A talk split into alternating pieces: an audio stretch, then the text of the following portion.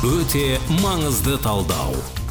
Бизнес фмде дәл солай қымбатты тыңдаушы қауым бүгін сәрсенбі. Олай болса бизнес фмде өте маңызды талдау жүруі тиіс. Ә, біздің бүгін бағдарламамызда қонақ емес бас сарапшы ә, дулат тастекей мырза америкадан оралды. Сондықтан біз бүгін осы бір оқиғаның құрметіне дейік па әлде орайластырып па гарвард бизнес бизнес скул жайында сөйлесуді жөн көрдік. Неге? Өйткені біздің бизнес фм радиосы жалпы қалың көпшілікке сонымен қатар кәсіпті өзіне серік еткен жандарға арналған ғой иә? Кәсіп бастауға ниеттеніп жүрген олай болса осы салада жаңа бір инсайттар алу жаңа бір ойлар алу ә, жаңа бір ә, ұмтылыстарды ә, өзіне межелеу әрбір адам үшін бір қалыпты нәрсе секілді. Сондықтан дулат мырза алматыға тағы да қош келдіңіз. Иә америкадан алған әсерлеріңізді бөлісуге дайын шығарсыз деген ойдамын. Қайырлы кеш риза. Қайырлы кеш ә, тыңдармандар.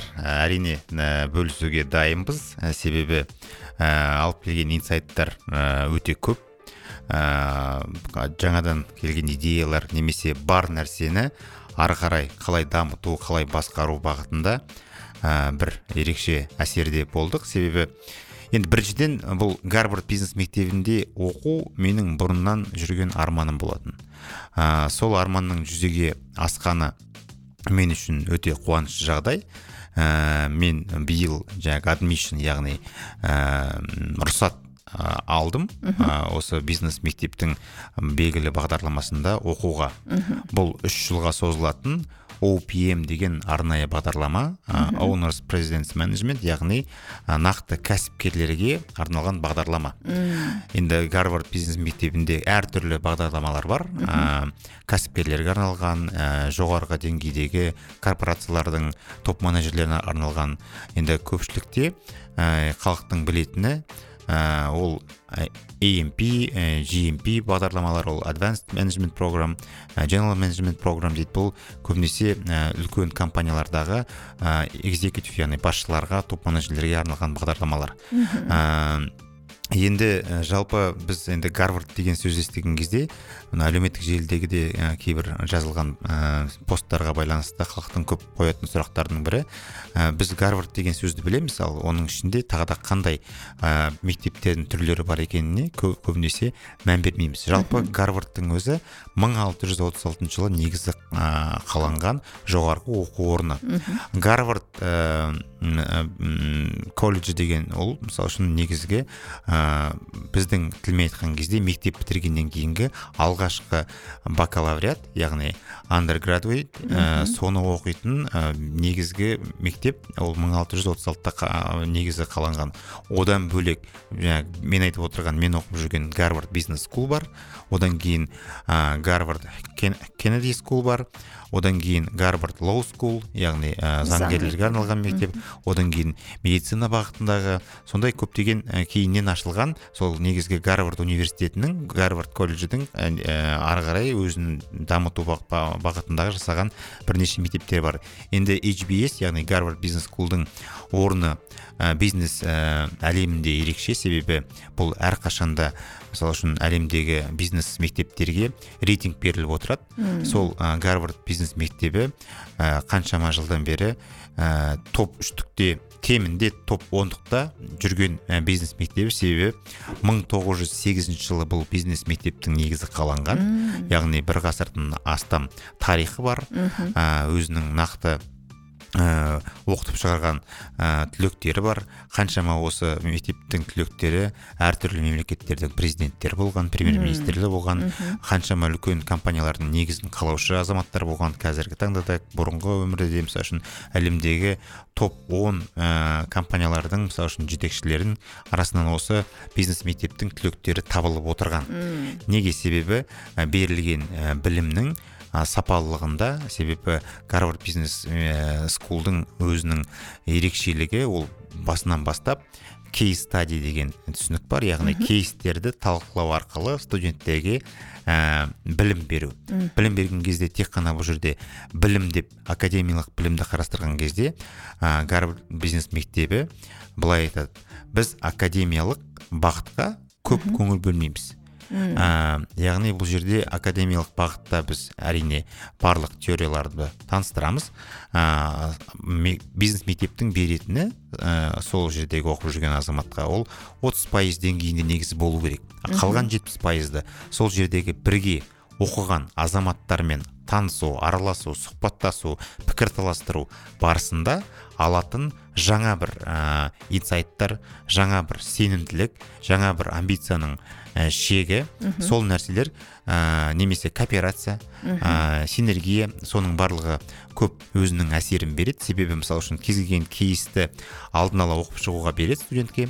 Біз осы үш апта оқу барысында ә, елуден астам кейстерді талқыладық. Ә, бір күнде ә, кемінде екі үш кейстер талқыланып отырды.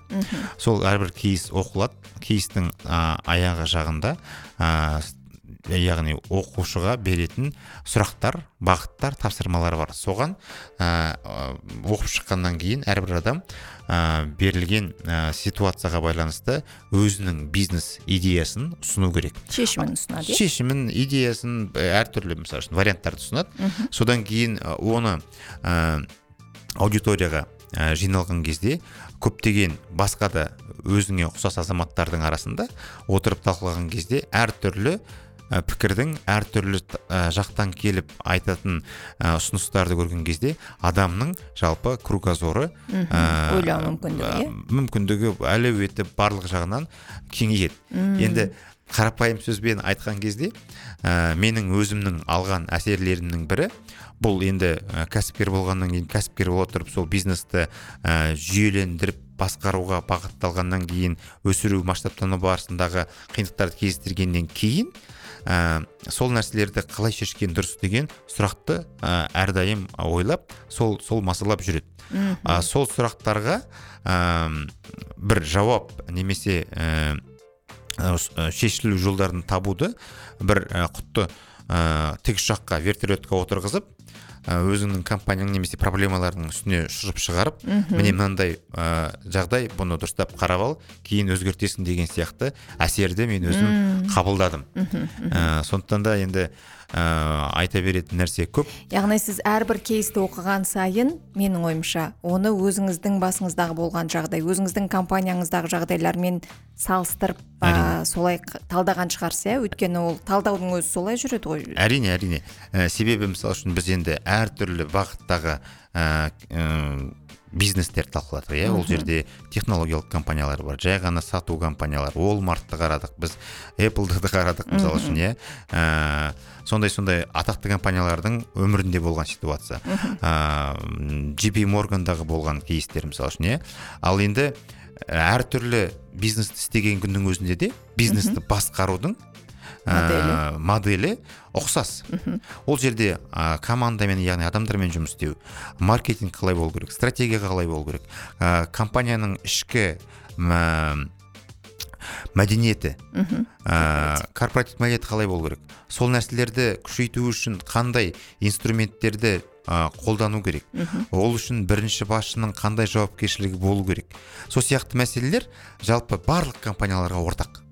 Сол инструменттерді сол ә, бағыттарды сол ситуацияларды ә, кездестіргеннен кейін оны қалай шешемін деп ойлаған кезде сен бәрібір де өзіңнің жаңағы бэкграунд дейміз ғой өзіңнің тәжірибең. тәжірибең өзіңнің арттағы а, қалған а, өмір жолындағы кездестірген қиындықтар мен мүмкіндіктер немесе жетістіктерді ескере отырып әрбір адам өзінің ә, ситуациясын айтып отырып өзінің ұсынысын айтады. Ол әркімде әртүрлі. Себебі мысалы үшін ә, бұл ә, енді біздің оқыған бағдарламада ә, біздің бірге оқыған 170 адам болды.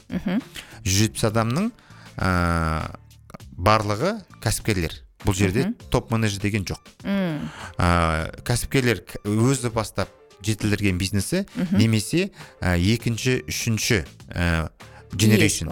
Иә яғни атасы атасы ашқан бизнес әкесі ашқан бизнес. Енді біздегі ең ұзақ бизнестердің бірі 12 екінші буын. Он екінші ұрпақтың басқарып отқан бизнесін көрдік. Ол ә, германиядан келген ә, бриллиант яғни алмас ә, шығаратын компанияның ә, қожайыны басқарушысы. Өзі алпыстың маңайындағы азамат. Мәссаған сол он екінші ұрпақ болып келді. иә Ә, сонда мысалы үшін біздің жаңағы жүз жетпіс адамның қырық мемлекеттен келген студенттер болды орта жасы қырық үш. Мен өзім жасым қырықта болғандықтан мен жастардың қатарында болдым. Ә, алдында осы жаққа оқуға барамын деген кезде енді көп адамдар ә, қырықтан кейін оқығанның не қажеті бар деген сияқты ә, ә, сындарды қалжыңдар айт- айтқан болатын. Оқу ешқашан да кеш емес. Біздің топтағы адамдардың көпшілігі сол елуден жоғары адамдар ондай адамдармен бірге болудың өзі мысалы үшін ә, жасыңды соларға жақындап ә, ойлаудың бір мүмкіншілігін ұсынатын сәттер. Ә, содан кейінгі тағы да бір дүние бұл ә, жаңағыдей әркім кімнің ақшасы бар кімнің мүмкіндігі бар оқи береді деген тағы да болмайды. Бірінші критерий міндетті түрде сол ә, бизнестің қожайыны болу керек. Содан кейін кемінде ә, жылдық ә, табысы 10 миллион доллардан кем болмау керек. Ал енді ә, сол кезде мына үшін ә, қызық үшін айтайын ә, 170 адамның ішінде ең ә, жағдайы нашары долларлық миллионер. Ал жағдайы мықтылар ә, ол мил- миллиардерлер де болды арамызда. Ә, сонда бұндай азаматтардың ортасына түсудің өзі ә, қызық құбылыс. Енді біз алдында да бизнес мектептерде болдық. Мысалы үшін бұндай деңгейдегі ә, іріктелген адамдардың арасына түсу ә, ол енді ә, қызық оңай да емес ә, қиын деп те айтуға болады. Себебі бір орынға 10-12 адам таласады екен ә, сондай сондай ә, үлкен байқау иә себебі енді олардың өздерінің белгілі бір ұстап тұратын маркасы бар. Ә, енді жаңағы бір планкасы бар қоятын иә? Планкасы бар. Енді дегенмен де өздерінің бизнес моделі бойынша бизнес ретінде гарвард бизнес мектебі өте табысты ә, бизнес мектептердің бірі болып табылады. Олардың жалпы гарвардтың эндаун фон- фондында 50 миллиардқа жуық Иә. ақша бар. Кішігірім мемлекеттердің біздің жалпы қазақстанның. Еще қорында сол сол, сол шамаға жуық ақша бар. Иә, ұлттық қордың ақшасымен пара пар ақшалары бар ә, сондай оқу орны. Сондықтан да енді айта беретін қызықтар көп бұл жерде. Мен ә, жаңа сіз миллиард, миллиардерлермен бірге оқыдым дедіңіз иә? Өзіңіз жақсы білесіз дональд трамптың ә, миллионер секілді ойла деген кітабы бар. Ә, ол кітапта негізі миллионер секілді ойлаудың ә, жүйесін дональд трамп аса жазбайды. Ол өзін ғана жазып шығады да. Жалпы ә, сол кітаптың атауымен байланыстырғанда миллион, миллиардерлер шешім қабылдағанда сіз жаңа бірге талқыладыңыз ғой кейстерді. Олардың ойлау жүйесі мен сіздің басқа сіз емес енді басқа да адамдардың миллиард миллиард таппайтындардың ойлау жүйесінде шындығында да айырмашылық бола ма екен? Енді бір асып кеткен айырмашылықты ә, байқаған жоқпыз бірақ та енді шынымен де ол ә, бір табыстылықтың білімділіктің ізденістің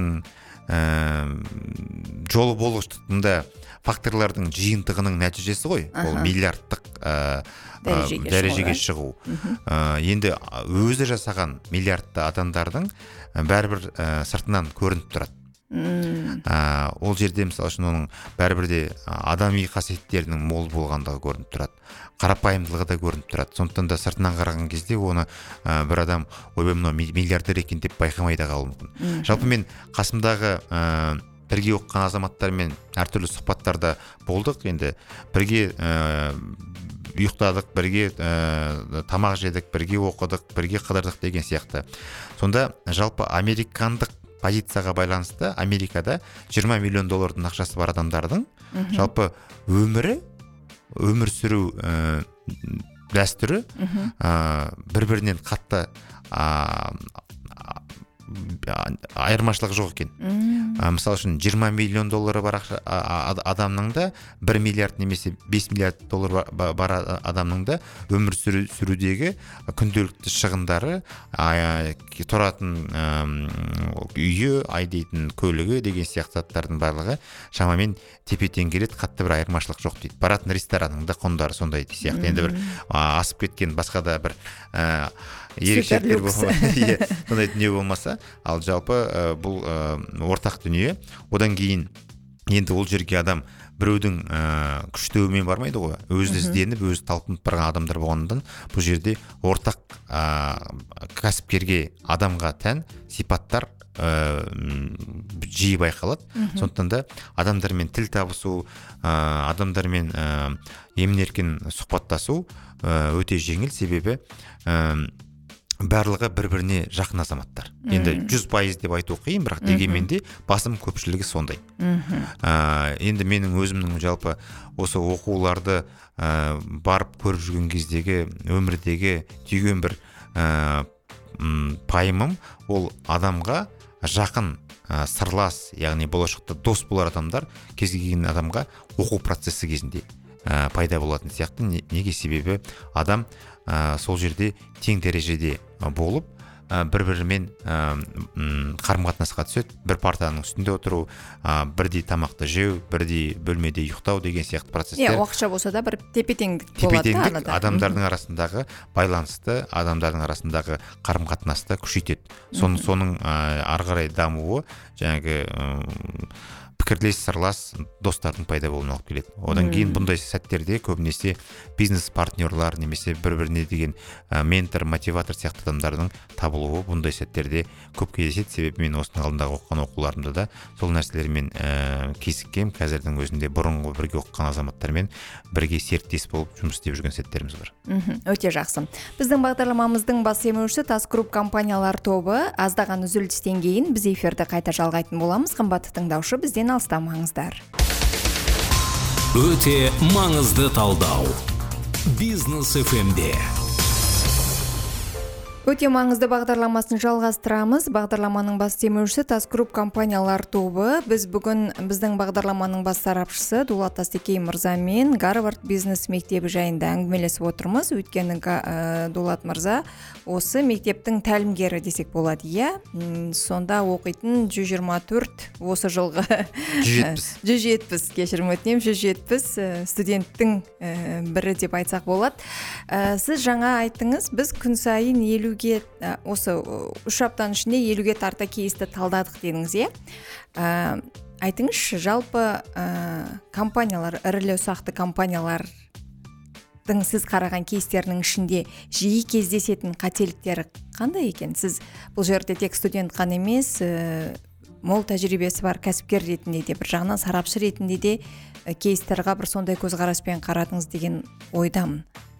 Әрине енді ол жердегі 170 адамның барлығы сондай. Өздерінің өмірінің барысындағы ситуацияларды ә, ескере отырып бұл кейстерді талдау жасайды. Енді біз бірнеше бағытта оқыдық. Ә, арнайы бізге бағыттарды таңдап берді. Ол global markets яғни ә, жаһандық нарықтар.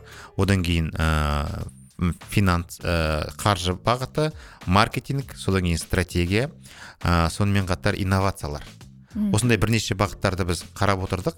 Ә, сол жерде мысалы үшін енді қателіктер болған кезде ситуация ғой бұл. Бұл жалпы компанияның ә, бүкіл ғұмырын біз қарамаймыз. Бір белгілі өзінің сол даму немесе жұмыс істеу ба- ба- бағытындағы бір ә, орны болған ә, кейсті қарап талдап оның кейінгі компанияның дамуына немесе құлдырауына қалай әсер еткенін ә, талдаймыз. Немесе бір өнертапқыштардың ә, мынау электронды ә, тіс ә, тазалағыш ә, щетканы қалай жасағаны мысалы спинбраш деген ә, брендтің колгейт пен ә, проктор гэмблдың бір бірімен қалай ә, бәсекелеске түскені. Сонда мысалы үшін көбінесе кезігетін дүниелердің бірі бұл стратегия жасаған кезде корпоративтік мәдениеттің дұрыс болмауы. Корпоративтік мәдениеттегі ә, қалыптасатын ә, сол әм, компанияның адамдарының ә, қабылдайтын жарияланған мәдениет қандай? Ал компанияда нақты қалыптасқан ситуация қандай? Себебі басшылар өздерінің ойларында өздерінің ә, армандағы мынау ком- компанияның ішіндегі ә, жағдайды корпоративтік мәдениетті ә, қалыптастырды деп ойлайды. Ал шын мәнінде мысалы үшін ә, ол ондай болмауы мүмкін. Сол сол нәрсенің болмауы адами көзге көрінбейтін иә? Ол қа- қаржылық капитал емес немесе тауар емес немесе сатылымнан түскен табыс емес. Ә, осы осы көзге көрінбейтін корпоративтің мәдениеттің өзі компанияға басқа бәсекелестердің алдында үлкен артықшылық береді. Ә, бірдей ә, капитал барлығымен бірдей мүмкіндіктермен бірдей нарықта бірдей мемлекетте басталған бизнестердің біреуінің қазіргі таңда жаһандық концерн корпорацияға айналғанын көресің ал біреуінің көп ұзамай жабылып қалған банкрот болғанын көресің. Немесе ә, бір біріне жақын мысалы үшін инвестициялық банктер бар иә? Голман сакс джипи морган немесе басқа да ұсақ түйекті банктердің өзін қазіргі таңда ішкі корпоративтік мәдениетімен қалыптасқан ә, дәстүрлеріне байланысты олардың өздеріне ә, сырттан беретін әртүрлі бағалар бар. Мхм. Сондықтан да ә, қарапайым ә, көбінесе ә, кәсіпкерлердің ойланбайтын ә, стратегияны құрған кездегі ә, компанияны қалыптастырған кездегі корпоративтік мәдениетке көңіл бөлу ол компанияның миссиясы не. Ә, оның болашақ көрінісі қандай? Оның ә, сақтайтын құндылықтары қандай? Құндылықтарға сай шешім қабылдар кезде ә, қызметкерлерінің принциптері қандай болу керек? Адалдықта ма? Әлде адалдықта емес па компанияның ішінде бір бірімен бәсекелесте жүреді ме? Әлде бір бір бірін ә, қолдайтын қолпаштайтын дамытатын ынтымақтастық па? Осындай заттардың барлығы компанияның көзге көрінбейтін факторлары бұл немесе тежегіштер немесе алдыға қарай ә, дамуына зор қарқын беретін ә, үдеткіштер ә, серпін беретін сондай бір керемет құбылыстар. Ә, сол дүниелер ә, енді менің бұрыннан да ойластырып жүрген сәттерім ә, әлі де оны дамытамыз. Ә, мен мысалы үшін маған бір ә, енді бұрын соңды кезікпеген бір ситуацияның бірі компанияның ә, даму барысында масштабын әлемдік деңгейге шығарған кезде оның көрсететін қызметтерінің ә, саны көбейген кезде миссиясының ауысуы. Жалпы миссия дегеніміз ә, компанияның өмір сүру мәні. Не үшін ол өмір сүріп жатыр иә? Осы өмірдегі осы компанияның ә, қоғамға ә, тұтынушыларға беретін ә, пайдасы. үлесі не деген сұраққа жауап беретін миссия болатын болса компанияның өсуіне байланысты немесе басқа компаниялармен қосылу ә, сәтінде компанияның миссиясы өзгеруі мүмкін екен. Өзгеру деген ол мүлдем бір 180 ә, 90 градусқа бөл, бұрылып кету емес. Ол миссияның мағынасының кеңейтілуінде. Тағы да қосымша ә, компанияның миссиясын яғни өмірлік мәнін айқындайтын айшықтайтын ә, сөздердің қосылуы арқылы сол миссиясының ә, нақтылануында сол миссияның нақты болуы сол миссияның ә, қызметкерлерге дұрыс айтылып жеткізілуі түсіндірілуі сол миссияны әркімнің қабылдауының өзі компанияның жұмысшыларының командасының әрбір қызметкерінің ә, компанияға максималды түрде ә, үлесін қосады. Өзінің ә, сарқылмайтын күшпен беретін энергиясы арқылы компанияны алдыға қарай сүйрейтін сәт факторлер осында. Одан кейінгі енді тағы да ә, көп кезігетін қателіктердің бірі ол маркетинг кезіндегі ә, маркетингтік стратегияны дұрыс жасамау. одан кейін жаңа ә, продукт немесе жаңа сервисті енгізер алдында ә, біздің анау өзіміздің бағытталған аудиториямызды енді целевая аудитория деген түсінік бар орыс тілінде. иә сол ә, сол аудиторияның дұрыс анықталмауында. Яғни біз ойлаймыз біз бұл ә, тауарды ә, 15 жастағы қыздарға арнап дайындап жатырмыз деп ойлаймыз. Ал негізіндегі бұл тауардың бағытталған аудиториясы ол ә, 25 жастағы ер азаматтар болуы мүмкін. Мхм. Мен мысал үшін айтып yeah, иә, отырмын yeah, иә, да. сондай сондай нәрселер көп. Енді оларды анықтау үшін оларды зерттеу үшін оларға сараптама жасау үшін ә, қолданатын көптеген фреймворк яғни шаблондар ә, ережелер ә, өткізілетін анализдер ә, бар екендігін көрдік. Оларды ә, алып келдік. Енді оны өзіміздің кәсіпте өзіміздің бизнесте ә, қолдана білу оны ә, қолданып ә, жүзеге асыратын азаматтардың қызметкерлердің әріптестердің оны түсінуі тағы да бір үлкен жұмыс. Ол бағытта тоқтамай жұмыс істеу керек. Енді біздің оқудың ерекшелігі сонда қазір осы үш аптаның ішінде біз белгілі бір тапсырмаларды білімді ә, багажды жинап алдық. Соны осы келесі жылға ә, қыркүйекке дейін компаниямызда енгізуге тырысып отырамыз. Одан кейін осы бір жылдың ішінде әр ай сайын біз ә, өзіміздің кіші группамызда кім не істеді ә, қандай жоспар қойды қандай жетістікке жетті соны бөлісіп отыратын болып келістік.